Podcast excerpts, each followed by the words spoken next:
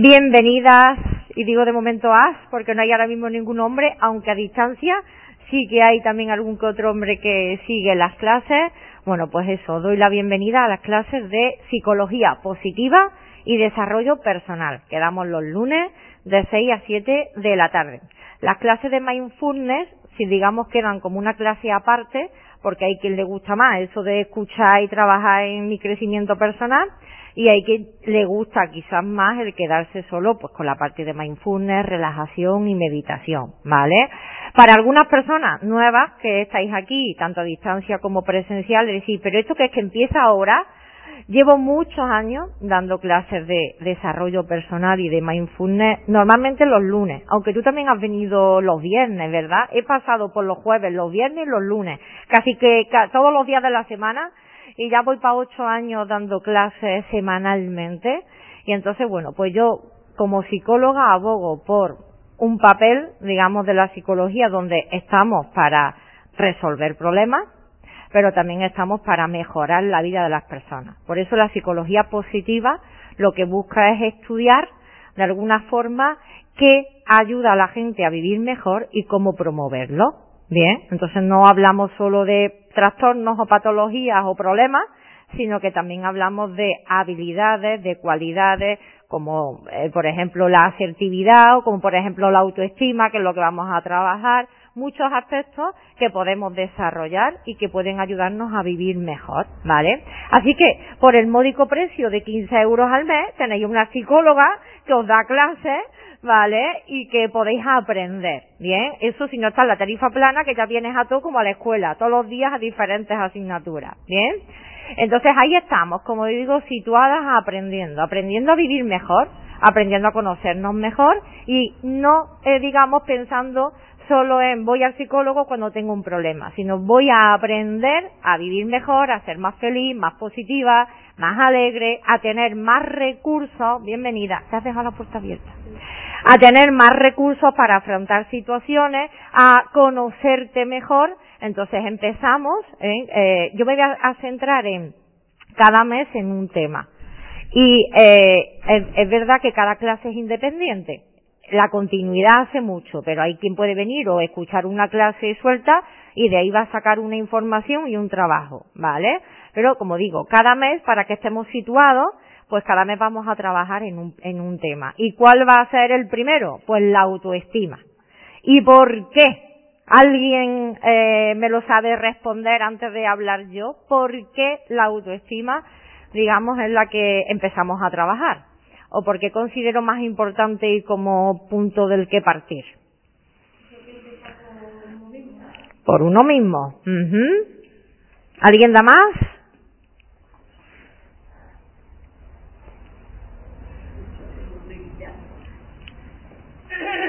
¿Por qué es tan importante trabajar la autoestima? Para saber sentirte mejor. Para saber cómo sentirte mejor. ¿Y por qué empezar antes por uno mismo y no por los demás? Aquí si no sabes cómo tú en eres y cómo te puedes es difícil ayudar o entender o conocer a los demás, ¿verdad? Bien. Bueno, iremos dándonos cuenta de toda la amplitud que tiene el tema de la autoestima, ¿vale? Pero sí que, al menos lo que desde mi punto de vista como psicóloga y que yo trato de transmitir en las clases, así como te amas, así te cuidas. Así como tú te amas a ti, así tú puedes amar a los demás. Así como tú te aprecias y te estimas, tú eres capaz de apreciar y estimar también a los demás. Hace poco, bueno, el año pasado ya, se tiene que decir así, he trabajado mucho el tema de la autoestima en los institutos. Entonces, eh, eh, la verdad es que hay una diferencia cuando le das clases a primero de la ESO cuando le das a los bachilleratos. Ellos entendían muy bien la importancia de trabajar la autoestima como prevención de la violencia de género. ¿Por qué? Porque comprendían que cuando una persona se ama y está bien consigo misma, por dos lados, ni, ni eh, agrede, ni tampoco vive una situación de maltrato, porque a las primeras de cambio que tiene una dificultad o surge una situación, tiene herramientas para afrontarla y desde luego no se queda ahí servilmente conformándose, sino que actúa y lo afronta. Entonces es verdad e interesante el hecho de que cuando una persona se ama y se estima, es que no solo no vive una situación de maltrato, es que tampoco maltrata. Porque el que está en paz consigo mismo aporta cosas útiles a los demás, no provoca conflicto ni malestar en los demás. ¿Vale?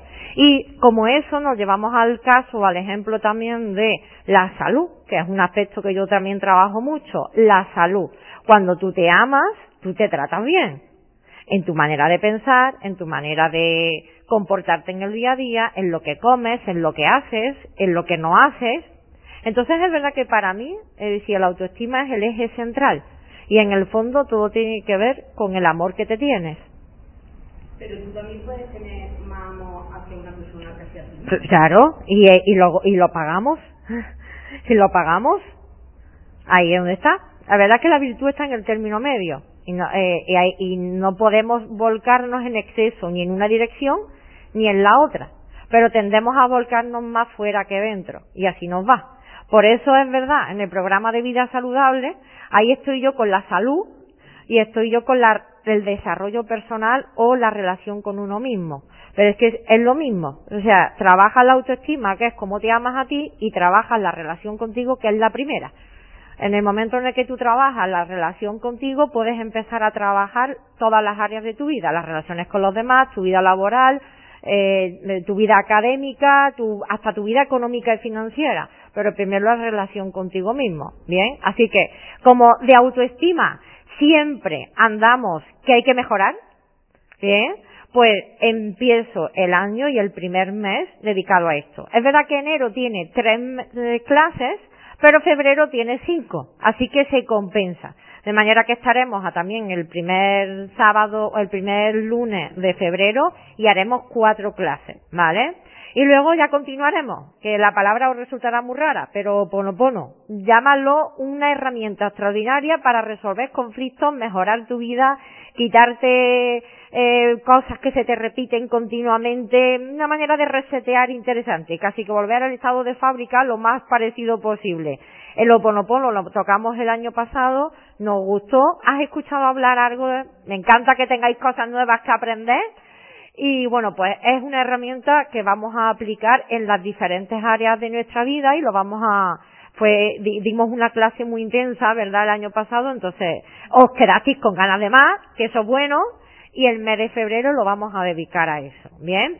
Y para que estéis totalmente situadas, ya que muchas personas, sobre todo a distancia, están apuntadas al trimestre, pues el tercer mes mi intención es dedicarla al pensamiento y la palabra consciente. ¿Vale? O llámalo positivo, si te gusta más. Porque es importante que nos demos cuenta de cómo hablamos y de cómo cambiando nuestra manera de hablar, cambiamos nuestra manera de pensar. Y es importante que también tomemos en cuenta que todo lo que dices cuenta y lo que escribes mucho más. Por lo tanto, hay mucho, eh, mucho estudio en, en la programación neurolingüística como cuando tú cambias expresiones o cambias palabras, quizá lo habréis escuchado de los que recibí la información mía de los lunes, cuando cambias el pero por el y, quitas una dicotomía. Cuando estás en el pero, ay, me encanta esto, pero es que no puedo. No sé qué, pero es que, entonces, creamos dicotomías que nos hacen estar en una dualidad donde parece que tengo que elegir. Pero cuando cambias el me encanta esto y quiero hacerlo, Bien, ahora me digo cómo, pero y quiero hacerlo. Entonces ya quitas el pero y añades el li. Entonces es verdad que cambiando eh, determinadas palabras, expresiones, no es lo mismo tengo que a quiero. O elijo. O debo no suena igual que yo quiero o que deseo, ¿vale? Cambiando determinadas palabras, como digo, cambia mucho nuestro sentir y es verdad que cambiamos nuestra manera de pensar y cómo respondemos ante las situaciones. Así que el tercer mes, mi intención, salvo que a lo mejor cambien las de estas, me propongáis otra cosa diferente, es dedicarlo al poder de la palabra. Bien, a que seamos más conscientes y responsables y creativos con el uso de la palabra. ¿Qué os parece lo que ya tenéis de tarea? ¿Tenéis ganas de venir a la escuela? Que sí. bueno, pues ya sabéis también que los alumnos presenciales, que hoy nos faltan varias compañeras que se incorporarán la semana que viene, sois súper importantes. Y los alumnos a distancia también, que hay mucha gente apuntada a la tarifa plana a distancia que sigue las clases de los lunes, de, de los jueves de soluciones naturales y que eh, venís aquí, como, como venir aquí en persona, es verdad que no hay nada, pero si algún día no podéis venir, la clase no la perdéis, porque el audio se graba y yo lo envío siempre los martes. Bien, entonces eso es una ventaja que en otras clases o en otras escuelas a lo mejor no hay. Es decir, bueno, ya sé que verla y experimentarla, sobre todo luego ahora la de Mindfulness es diferente, ¿no? Pero perderla no la pierdo, que la puedo escuchar, ¿vale? Bien, bueno, pues vamos a entrar más de lleno en materia y vamos a hablar de la autoestima. ¿Cómo podemos definir qué es la autoestima? ¿Por qué lo traduzco? En una o dos palabras. Quererse a uno mismo. Respetarse. Aceptarte, quererte, respetarte. Qué bien. ¿Alguien da más? Bueno, de autoestima, estimarte, ¿no? Bueno, pues ya sabéis que a mí me encantan las valoraciones pre-test, de alguna manera, y sobre todo reflexionar. Me da igual, hay quien le gusta más escribir o no. La verdad es que lo escrito, escrito está y eso te ayuda a, bueno, pues a, trabajar y a, darte cuenta o a hacerte consciente. Entonces piensa o escribe eh, cuánto me estimo, cuánto me estimo yo realmente, cuánto me amo, cuánto me acepto, cuánto me respeto, del 1 al 10, siendo el 1 nada, muy poco, y siendo el 10 muchísimo, me estimo un montón. Y ojo, que la autoestima no es qué guapa soy, qué tipo tengo. Eso no. La autoestima es mucho más que cómo te ves tú cuando te miras al espejo si te gustas. ¿Bien? Así que esto es algo personal e intransferible escribe o responde, pues me estimo o me, me amo o mm, mi autoestima la sitúo en tal puntuación. Y esto es subjetivo tuyo, pero es bueno valorarlo. Valora del 1 al 10 y responde y ya te digo, no me lo tienes por qué contar a mí necesariamente o no compartirlo en voz alta en el grupo. Siempre luego por WhatsApp o al final de la clase voy cambiando de una a otra, pero me podéis contar o me podéis preguntar en, digamos, en, a nivel más privado. Todos, ¿eh? Los presenciales y los a distancia.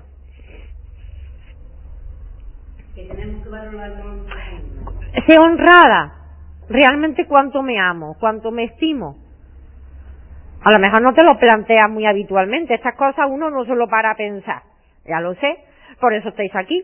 Porque no son cosas que habitualmente uno se, se plantea. Pero claro, si lo hiciéramos más y lo tuviéramos más en cuenta y sobre todo invirtiéramos un poquito más en desarrollar esto, la vida nos iría mejor. Porque es verdad que cuanto más te quieres, mejor te cuidas y mejor te va.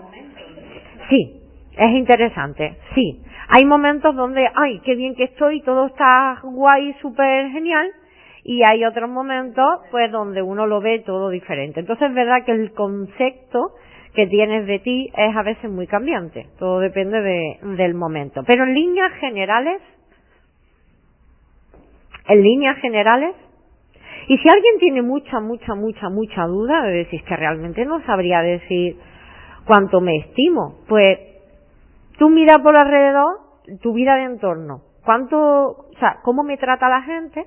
¿Cómo me va? ¿Cómo es mi vida? Si resulta que de 10 personas eh, tengo malas relaciones con 8, mm,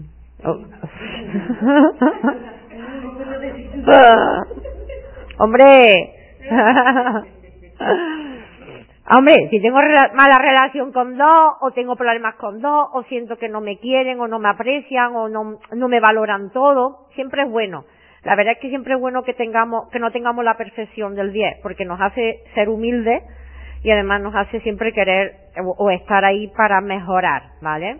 Pero claro, mm, si te miras alrededor, tu salud es pésima, tu economía va de culo cuesta abajo, eh, tienes relaciones sociales nulas, con tu familia no te llevas bien, pues tú dices, otra, pues yo debo de quererme también muy poco, porque si miro a mi alrededor no tengo una vida muy halagüeña. Claro, pero puedes a tu alrededor sentirte muy bien, porque va bien, pero luego en tu interior como que necesitas algo más. Sí, sí, pero es verdad que tu vida de fuera en gran medida es un reflejo de lo que tú tienes dentro. Entonces hay quien le cuesta mirar para adentro y saber. Y yo digo, bueno, pues, ¿cómo, cómo es tu vida? Tenemos que aprender. ¿Cómo es tu vida? Valora las diferentes áreas de tu vida y los reflejos que van dando. ¿Vale? Porque a fin de cuentas todo está en la relación contigo mismo. Cuanto tú mejor estás, mejor te van todas las áreas de tu vida. Y si en todas las áreas de tu vida, que ya digo que no tienen que ser perfectas ni que todas vayan genial, siempre es bueno que alguna flaquee y que la puntuación no sea perfecta en 10. Pero si en todas las áreas de tu vida o en 4 o 5 te va muy mal, pues dices, bueno, es señal de que necesito mucho que trabajar, ¿no? ya digo, esto es como una idea, un aporte más por si me cuesta trabajo tomar conciencia de cuánto me, me estimo, ¿no? O de, de cómo me va, ¿vale? Hay mucha suspensa.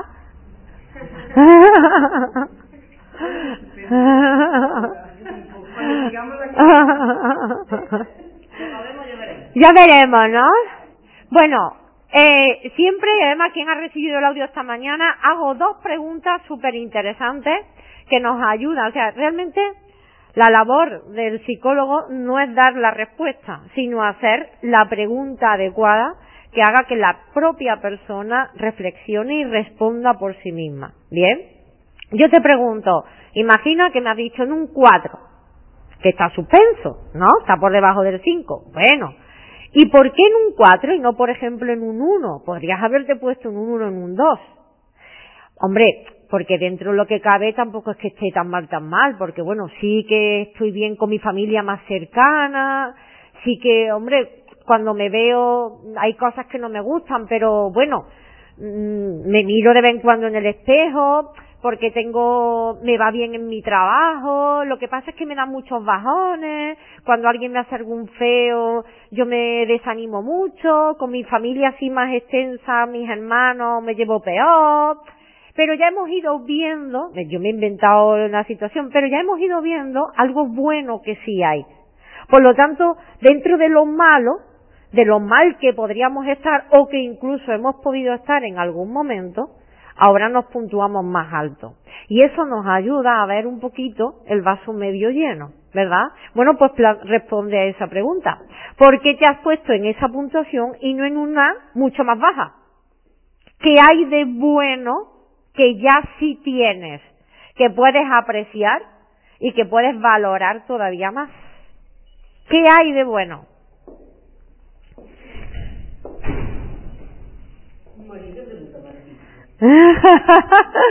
Hago preguntas difíciles.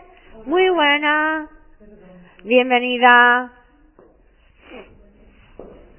Bueno, pues reflexiona, que tú estás también en casa o en quizás moviéndote pero tu alumno, alumna a distancia, responde. La verdad es que ya sabéis que yo soy muy de libretitas y os animo mucho a que tengáis vuestra libreta de psicología positiva. Bien, os animo. Siempre aquí tendréis vuestro papel, bolígrafo, pero la verdad es que uno va trabajando semana tras semana y cuando lo tiene todo recogidito en una libreta tiene su encanto. Bueno, muy brevemente, Mari Carmen, estamos puntuando cuánto me estimo del 1 al 10 y elegimos una puntuación. Y si imagínate que has puesto un 4, imagínate, ¿y por qué un 4 no un 1 o un 2? ¿Qué hay de bueno en tu vida que puedes apreciar ahora?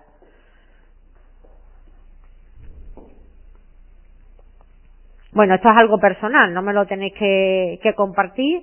Además, cada vez somos más. Si nos pusiéramos a a debatir entre nosotros, es verdad que, que se nos va la clase, pero insisto, si alguien me quiere contar algo más, sobre todo las nuevas, me ayudáis a conoceros, pues podéis siempre contarme luego por WhatsApp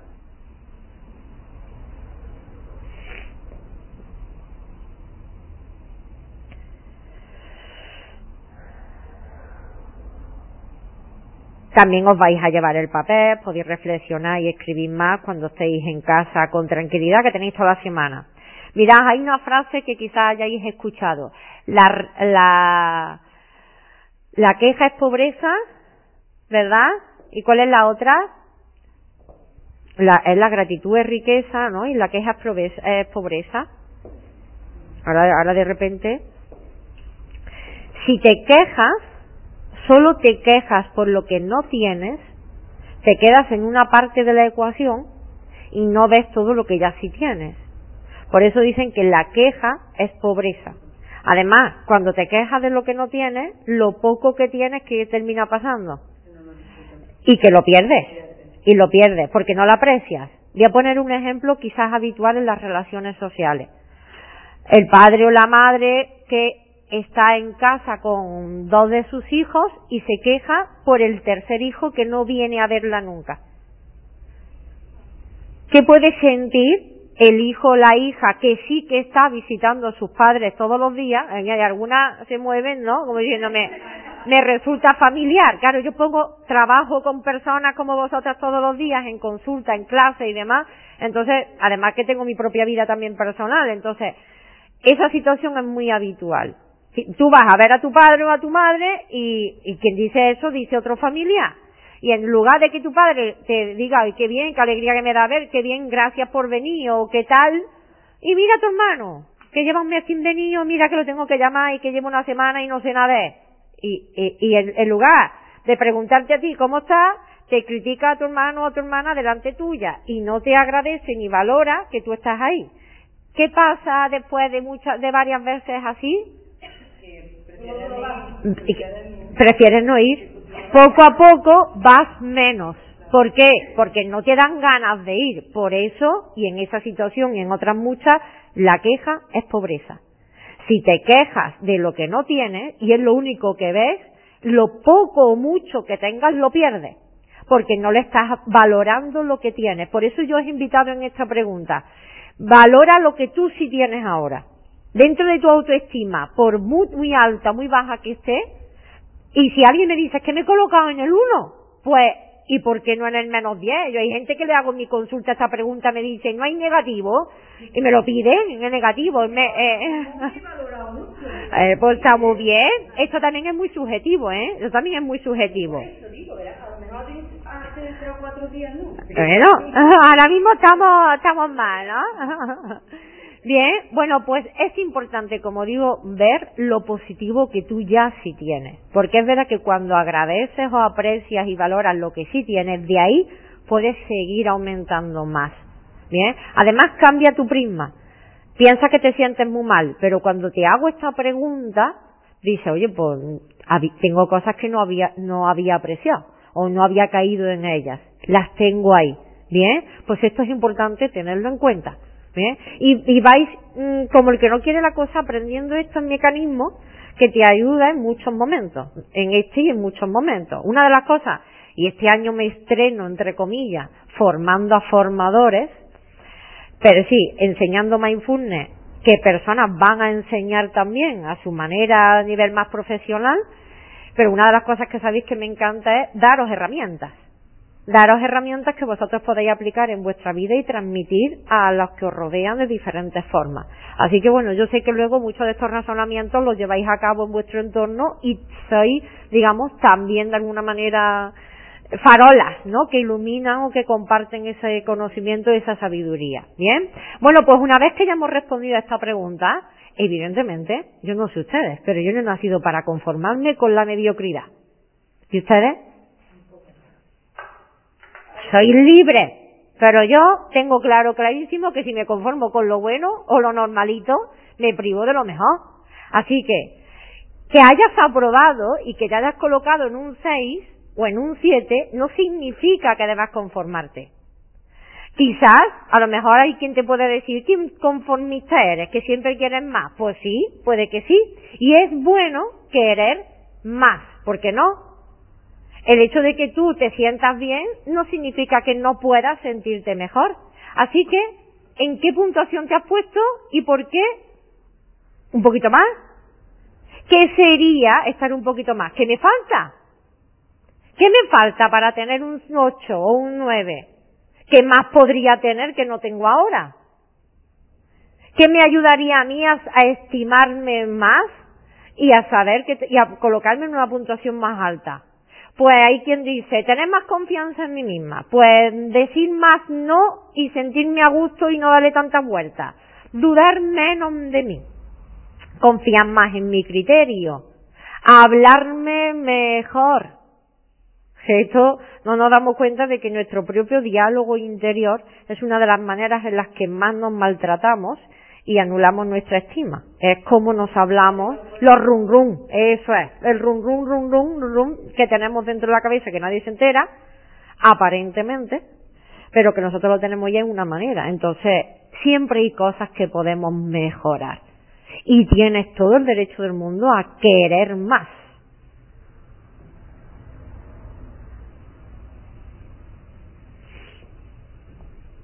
Ya, pues tú valoras. ¿Qué más podrías hacer? De hecho, lo he preguntado en el grupo y algunas compañeras me han ido respondiendo.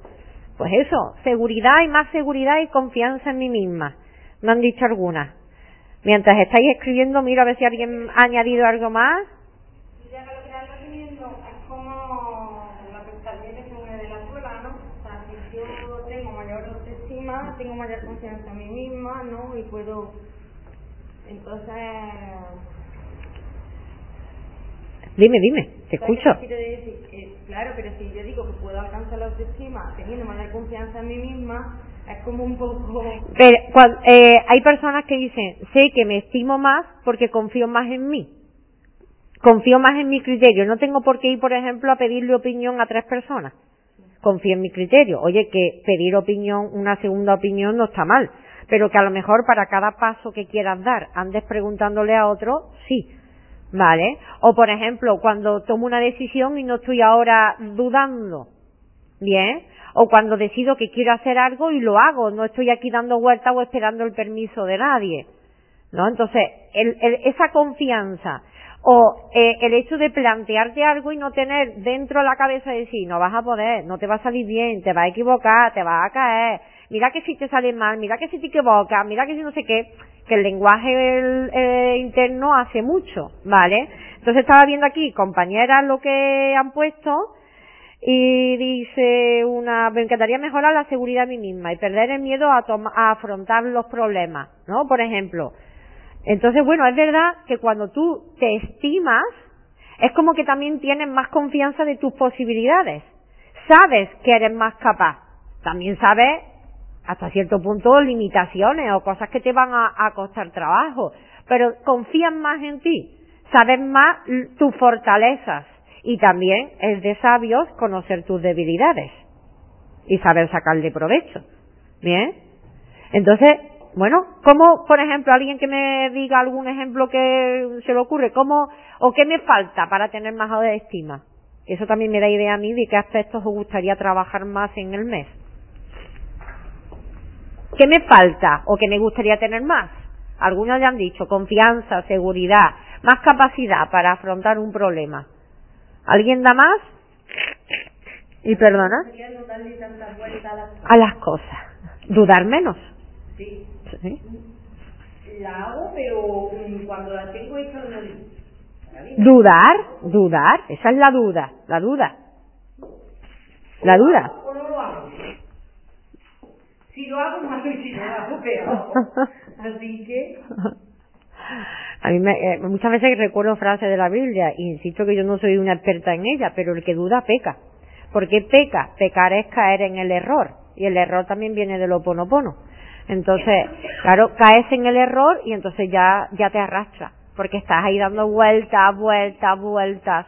Entonces es verdad que dudar es salirse del camino, ¿no? De alguna manera te hace gastar mucha energía muchísima energía.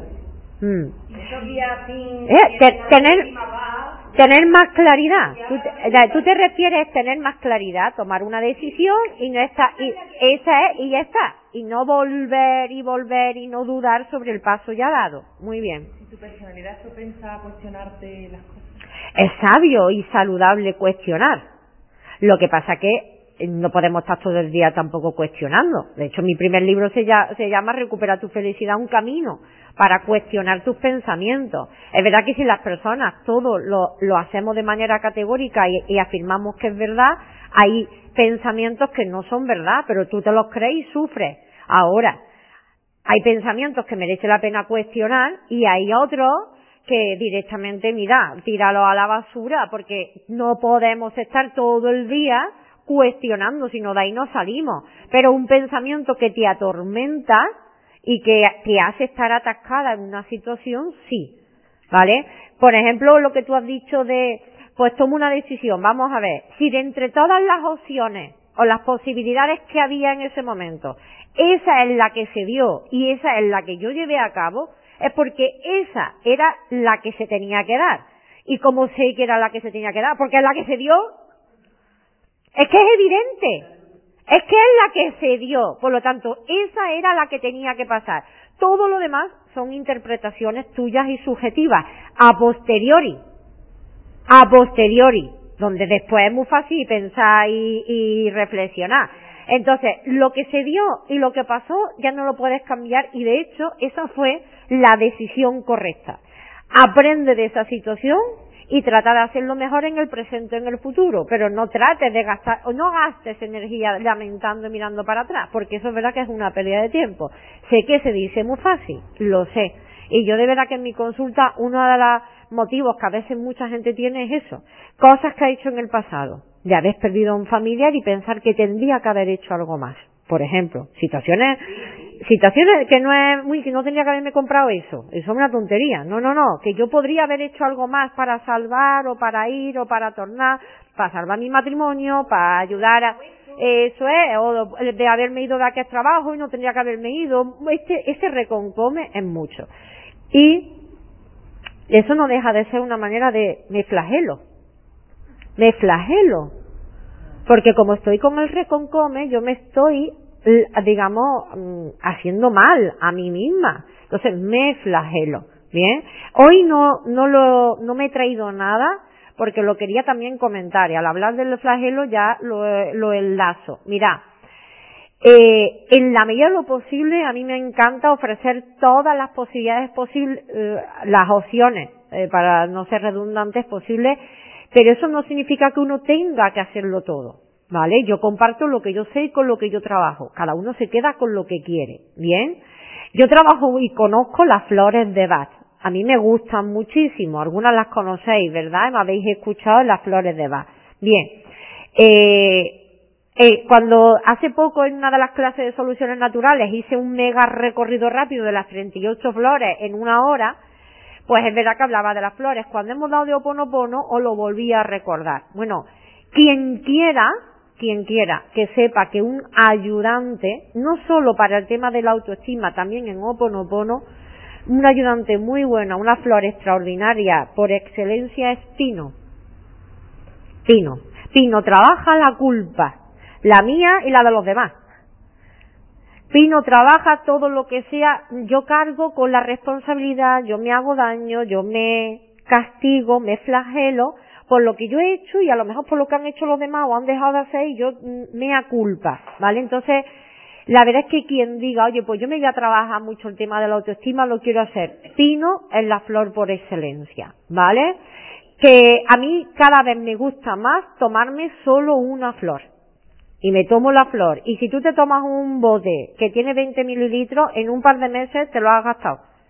Entonces lo tienes ahí. En cualquier herboristería lo puedes comprar, ¿vale?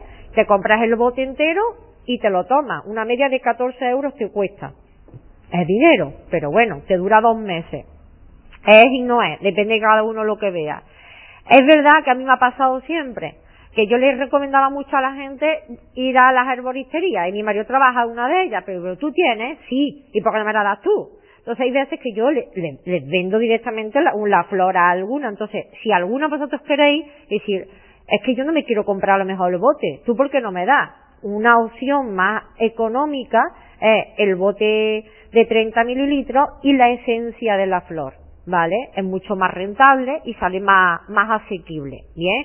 A mí personalmente me gusta tomarme una flor.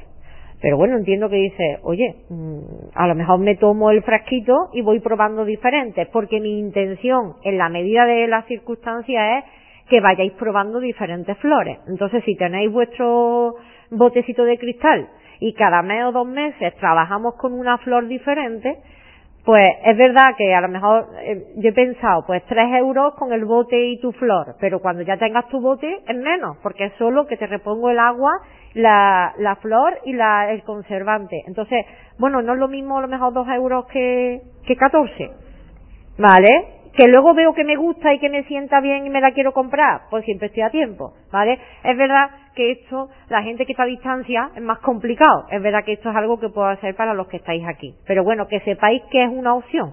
No es la única. Hay quien le gustan las flores de bar y, y dice, pues mira, sé que para trabajar la autoestima esta es la flor principal, no es la única.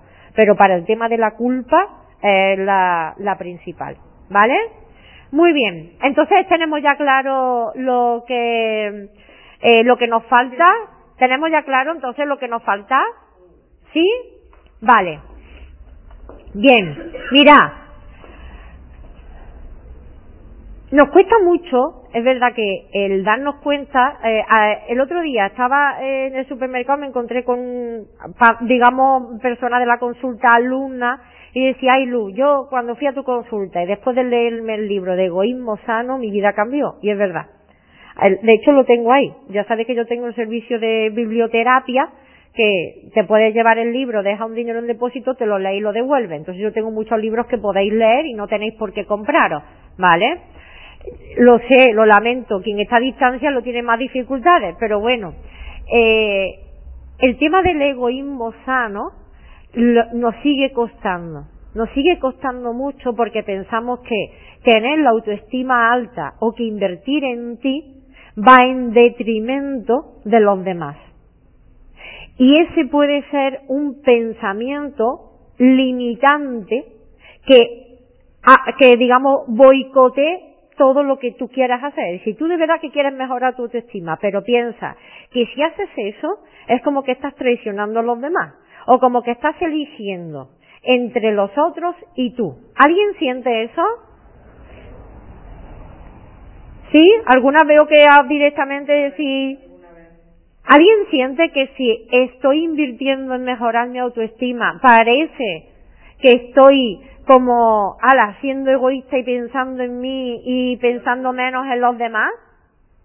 Es comprensible pensar eso y es bueno cuestionarlo.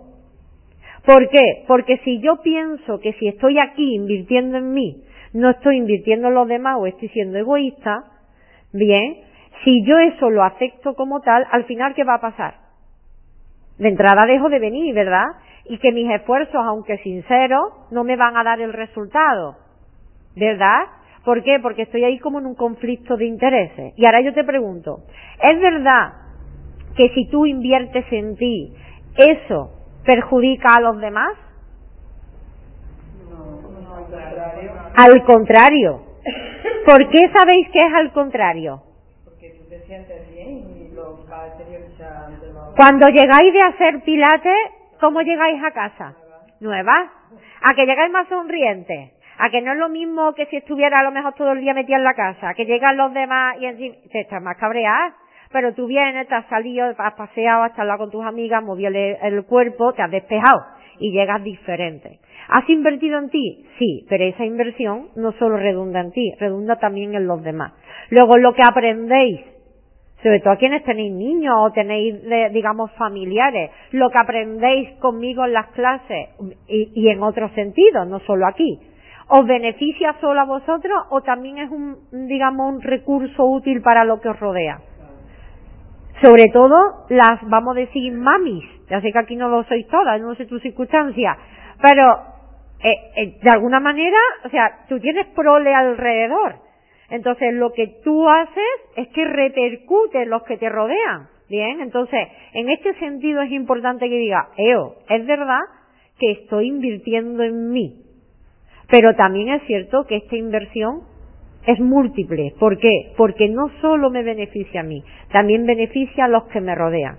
Ya sean mis familiares, ya sean mis amistades, ya sean mis clientes o mis alumnos o mm, mis vecinos, beneficia a las personas que me rodean. Porque en la medida en la que yo estoy bien, estoy mejor, yo mejoro en cualquier aspecto de mi vida, también contribuyo a que los demás mejoren, ¿vale? Bien, entonces, eh, si alguien te dice, ay, mírala, ¿no? Que está con la autoestima muy alta o mírala que va a clases, lo tenemos claro, ¿verdad? Bien, vamos para invertir o mejorar y para, digamos, también ayudar, ¿verdad? O ser más útiles a los demás, ¿cierto? Bien. Bueno, veo que en ese sentido lo tenemos claro, ¿sí? Vale. Vamos a ver, porque quizás nos cuesta trabajo ver, vamos a ver situaciones concretas y es bueno que reflexionéis sobre vuestras circunstancias. Es decir, no termino de verlo claro, voy a buscar evidencias que a mí me ayuden a ver cuánto me estoy amando yo. O una persona, lo digo de otras maneras diferentes, una persona con una autoestima buena, ni alta ni baja, buena, ¿vale? ¿Cómo se comporta en esta situación? Y una persona con una autoestima baja, ¿cómo se comporta en esta otra? Os pongo el ejemplo porque de verdad que es importante y que a mí, yo cuando le di clase a los bachilleratos dije, chapo, porque que a un niño una niña de 12, 13 años le cueste trabajo entenderlo, pero que a un chaval, que me encanta más que incluso una chica, con 16, 17 años, comprenda que mejorar la autoestima es una prevención para que no hayan futuros agresores, y ya no hablo solo de un maltrato de género, hablo en general, que el bullying está muy, digamos, a la orden del día también, ¿no? Entonces, sí, bien, una persona que está, o sea, párate tú a pensar en tus actividades de tu vida cotidiana. ¿Cómo sé yo que me estoy amando? ¿Cómo sé yo que me estoy amando? ¿O cómo sé yo que en este momento no me estoy amando? Así que vamos a pensar en las dos situaciones. Porque sobre todo lo que te propongo en esta semana no es que te juzgues, sino que te hagas cargo, consciente. En este momento no me estoy amando. He tomado una decisión y estoy dando vueltas, vueltas, vueltas. En este momento estoy eligiendo no amarme estoy eligiendo no amarme, porque llevo aquí ya una hora, pipipín, pipipín, pipipín, y se lo he contado a tres amigas. ¿Vale? Y sigo. O peor todavía, llevo una semana, o llevo tres días. Estoy revinando, llevo entonces es normal que todas las personas somos humanas y que necesitemos expresar y gestionar las cosas. Un tema, la gestión de los pensamientos de las emociones que trabajamos, sobre todo más en la parte del mindfulness. Pero, vale, además de gestionarlo y lo acepto que lo pueda expresar, yo como me doy cuenta de si me estoy amando. Y como yo trabajo mucho el tema de la alimentación, os pongo un ejemplo por si alguien no lo tiene claro. Si yo sé que comer eso a mí me sienta mal, porque me duele el estómago, porque me pongo muy nerviosa, porque luego no duermo o porque eh, me sale manchas en la cara o porque me, me, me dan unos gases o me pongo mal. Pero me lo como. Porque es que me encanta. Ahí, ¿qué crees? ¿Que te amas o que no te amas? ¿Por qué? Porque me están haciendo daño. Te estás haciendo daño. ¿Por qué te estás haciendo daño? ¿Por comértelo? Claro, pero, pero a la vez te hace daño físicamente, pero mentalmente te satisface cuando te lo comes, ¿no? Bueno, el tema de la satisfacción es interesante, porque la satisfacción inmediata normalmente suele ser un perjuicio a medio o largo plazo. Luego trae... Sí, ay, que me apetece un bombón, ahora me lo como. Y, y, durante cinco minutos me ha satisfecho. Cinco minutos, diez, no te creas que te va a durar mucho más pero sí, pero luego me arrepiento y, ese comportamiento repetido a, al medio largo plazo me da un, un problema. Es decir, no nos acordamos de la charla de alimentación, las 100 calorías extradiarias. pues esas 100 calorías extras que no se gastan al, a lo largo de un año son bastantes kilitos. Bueno, por lo menos sí, dijimos hablaron de 2 o 3 kilos al año. Bien, mira, esto es un tema interesante. Voy a poner el tema de la comida y de los hombres, que es algo muy habitual que yo al menos veo en mi entorno con las mujeres, las chicas jóvenes, madre mía. Por un lado, la acción de comer algo que tú ya sabes que te sienta mal, es una acción que tú ves, porque la ves, ¿vale? En la que sabes que estás eligiendo eh, no, no amarte, o sea, no me estoy amando y estás eligiendo maltratarte, que nos maltratamos de muchas maneras. Bien, pero es que, que me digas que te encanta, que me digas que te pirra, algo que sabes que no te sienta bien, yo lo veo peor todavía. O sea, es como más delito. Es más delito. Eh, no utilizas esa palabra que te guste algo, que, que, que tú ya has comprobado que te sienta mal, es más delito. Claro, pero depende de la cantidad, porque dice, bueno, una vez a la semana. Bueno, hija mía, claro.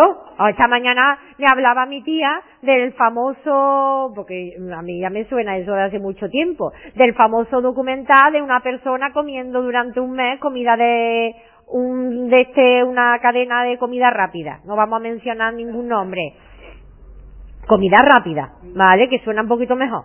Bien. Entonces, decía que había, la persona había engordado. Digo, hombre, claro. Digo, pero en esa cadena y en cualquier bar que te vayas. Tú vete a un bar, a un bar. ¿Vale? Un restaurante de habitual que puedas ver. Y ahora desayuna, tómate media mañana algo, almuerza, merienda y cena allí, todos los días en el bar. Y, y te pasa lo mismo.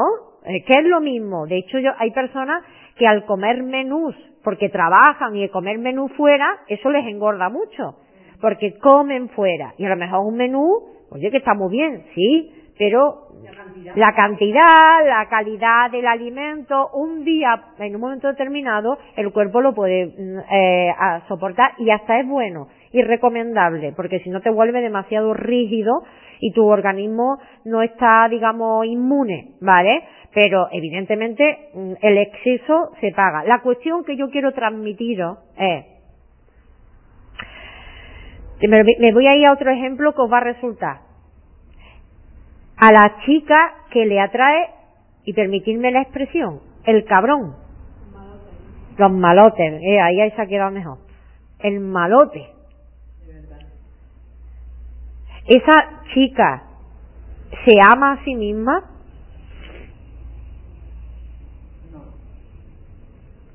que te ponga el malo, el que te trata mal, el que pasa de ti, el que hoy te llama y mañana no, el que se pone en plan, el que no está pendiente de ti, el que no te trata en condiciones, el que no está ahí siempre. Claro, pues si no me atrae el que me trata bien y si me atrae el que me trata mal, es un claro ejemplo de lo poco que me amo. Os estoy poniendo estas dos situaciones y os invito a que os deis cuenta en vuestra vida diaria realmente cuánto te estás amando en situaciones de tu vida diaria, que a fin de cuentas es lo que importa en tu día a día. Entonces digo, tiene INRI, tiene INRI el hecho de que eh, tú en un momento determinado lleves a cabo. Es como si dices, eh, bueno, no debería de comer ahora porque si no luego ya no tengo tanta hambre. O no debería de comer eso porque luego no me sienta. Pero bueno, estás en una reunión social y al final terminas comiendo. Pero cuando encima, ay, pues es que me encanta, es que me vuelve loca, mira que me sienta mal, pero es que está tan bueno, digo, Dios, pero todavía, peor todavía.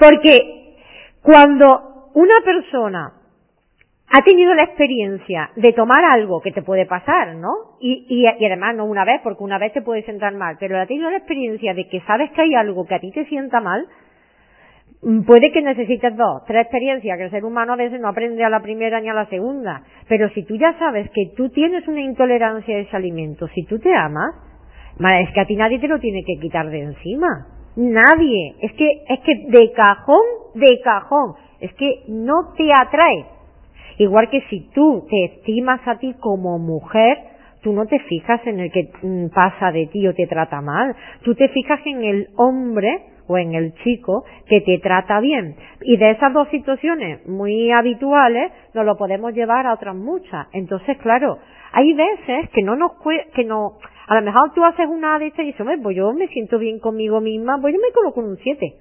Pero ahora dice otra, pues la verdad es que a mí me pirran cosas que me sientan como tres patas. O es que yo me di cuenta de que ah, hay muchas cosas que me gustan que me hacen mal, ya sea comida o ya sea otro tipo de situaciones. Pues eso es importante que también lo tengas en cuenta porque es señal de que no te estás amando. Porque si te amaras, eso para ti no existiría. Nadie te lo tendría que quitar de en medio. No te lo tendrían ni que prohibir. No sería una prohibición, ni un esfuerzo, ni una obligación. Es que eso no te atraería. ¿Por qué? Porque no entra. Pero si es que yo me estimo. ¿Cómo voy a hacer yo eso? Es que no, no te entra. Eh, no sé si estáis o no de acuerdo conmigo. Se invite réplica y es bueno ser crítico y no creeros todo lo que yo os digo. ¿Qué opináis? A lo mejor no, tiene mucho que ver, creo que sí que está relacionado, pero vamos, no es exactamente que, mm, cuál es el límite o dónde está el límite entre la autoestima alta, una buena autoestima, una autoestima alta, y ya llegar al narcisismo, al yo, lo que yo quiero, lo que yo digo, lo que yo eso es, y, lo demás ni lo oigo, ni tengo en cuenta, ni a los demás, ni adaptarme. Es que, es que confundimos, confundimos el concepto de amarte, estimarte, hablarte bien, ser amable contigo, compasivo, compasiva contigo, confiar en ti, tratarte siempre como a ese niño que está aprendiendo algo, ¿vale? Confundimos eso a que el yo, el yo prepotente, altivo, chulo, que parece que se come el mundo, que es súper seguro, en el fondo hay una eh, eso es una máscara y hay mucho también por debajo. Pero eso no es realmente el tema de la autoestima, ¿vale? De hecho, también os he comentado al principio, está muy bien que no tengamos una puntuación tan alta y que no nos vaya tan bien, porque nos hace humanos, nos hace humildes. Ya no solo egoístas, sino que ya dejas de ser empático también con el otro eh, y ya te ya te crees demasiado y, y de hecho uno se columpia. Es decir, uno eh, podría decirse que los accidentes que más suceden, los accidentes son por fallos humanos, no de las máquinas. Y los fallos tienden a ser por el exceso de confianza. Las personas se confían y como te confía, te columpia. Eso pasa en las relaciones. Ya tienen el pescado vendido, se relajan, se confían y ala. Entonces, pasa mucho ese exceso. Por eso es bueno el darte cuenta de que, oye, siempre puedes mejorar y tener un talón de Aquiles que te, te, ponga en la tierra y que te recuerde que eres humano y que estás aprendiendo. Bien, entonces, que haya una persona que diga, oye, que tú la ves muy guapa y que, o muy guapo y que guapo soy y qué tipo tengo y que, oh, pues yo soy capaz, pues yo soy no sé qué ya lo dice el refrán, dime de qué presumes y de qué careces, ¿no? Porque en muchas ocasiones es verdad que es más una apariencia que queremos proyectar a un lado verdadero. Entonces, es bueno reconocer tus debilidades, pero es más, como yo digo, es más el cómo te tratas tú. El si tú eres amable, eres compasivo, si tú te cuidas, si tú te apoyas, si tú eres tu mejor amiga. ¿Eres tu mejor amiga? Interesante pregunta que nos dejamos ahí para el final. ¿Eres tu mejor amiga? ¿Eres tu fan número uno?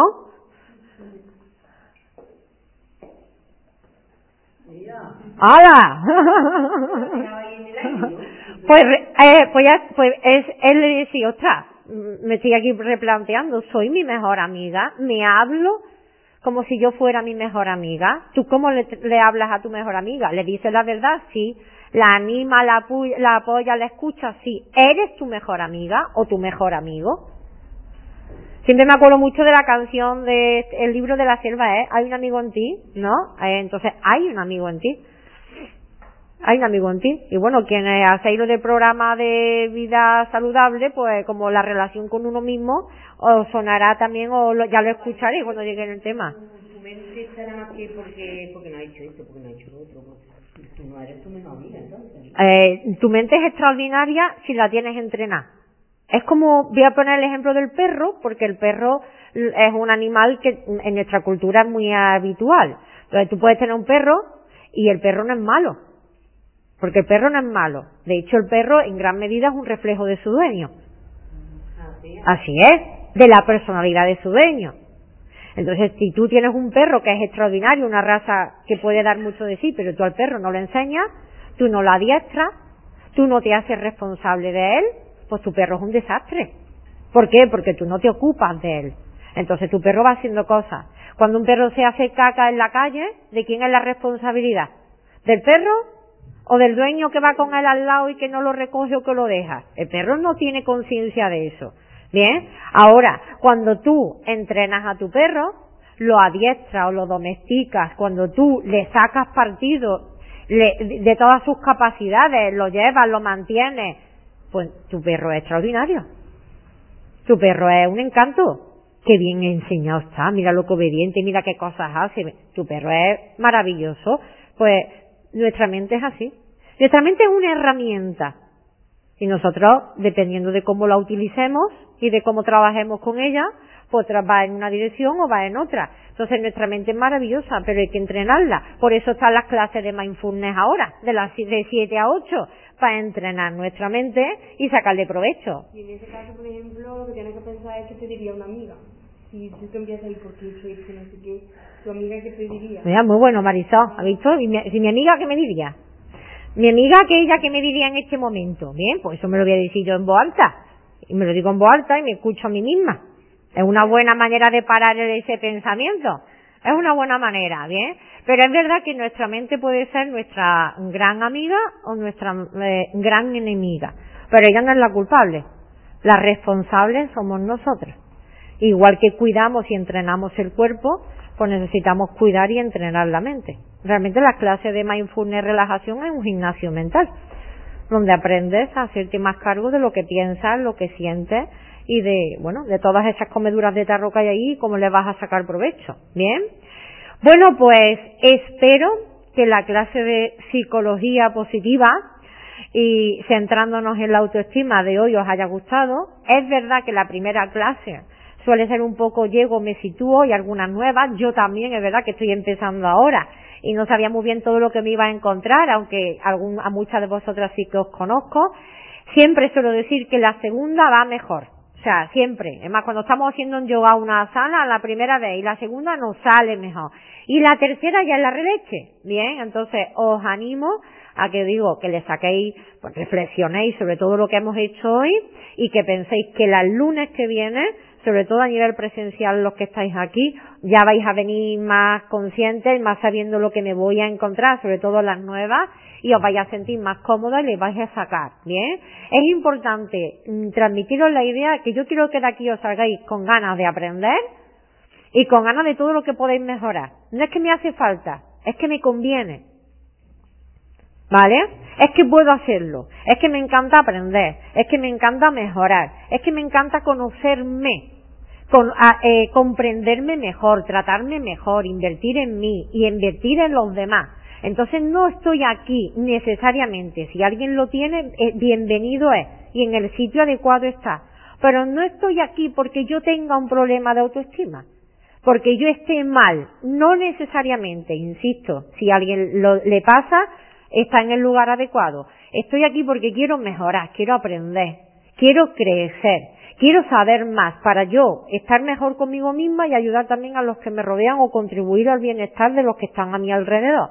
Así que igual que voy al gimnasio para ponerme en forma o para mantenerme bien, vengo aquí también para desarrollar aspectos. Eso, como yo digo, es la psicología positiva, la que te ayuda a desarrollar cualidades y cosas que te ayuden a vivir mejor. Bien, así que que nadie se vaya de aquí diciendo, Dios mío, qué poca autoestima tengo, que suspendido, qué poco me amo. No, sino hoy cuánto puedo aprender en este mes y en los siguientes meses o cuánto puedo aprender o qué ganas tengo de aprender. Estoy diciendo, la autoestima la puedes tener hoy por las nubes, como pero mañana hoy puedo quitar este y poner otro más bajito. Sí, bueno, esto es un poco como el sentimiento de felicidad, ¿vale? Yo puedo estar más o menos contenta, pero puedo decir que soy una persona feliz, ¿vale? O sea, hay felicidad en mí. Lo que pasa es que hay veces que las nubes no me dejan verla. Puedo estar más o menos contenta. Entonces, el concepto que tú tienes de ti misma, tú y todas las demás, el concepto que tenemos de nosotros y cuánto nos amamos es bastante más estable de lo que creemos. Lo que pasa es que es verdad que cuando en teoría todo va bien en un momento determinado, hay una determinada circunstancia que sale bien, yo me siento muy bien y muy poderosa o muy capaz y me como el mundo.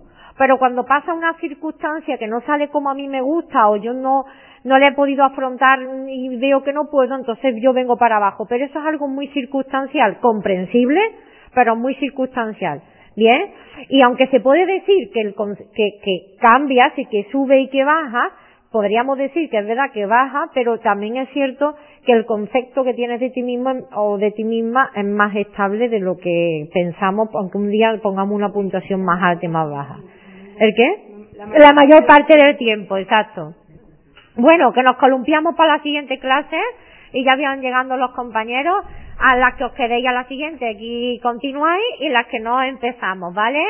Eh, terminamos, como yo digo, y ya sabéis, tenéis tarea para esta semana de cómo me estoy tratando, qué estoy haciendo y en este momento me estoy amando, no me estoy amando y me voy dando cuenta, ¿vale? Ya sabéis que me podéis preguntar o consultar o compartir y que el lunes nos volvemos a ver. ¿Bien? Pues mil gracias.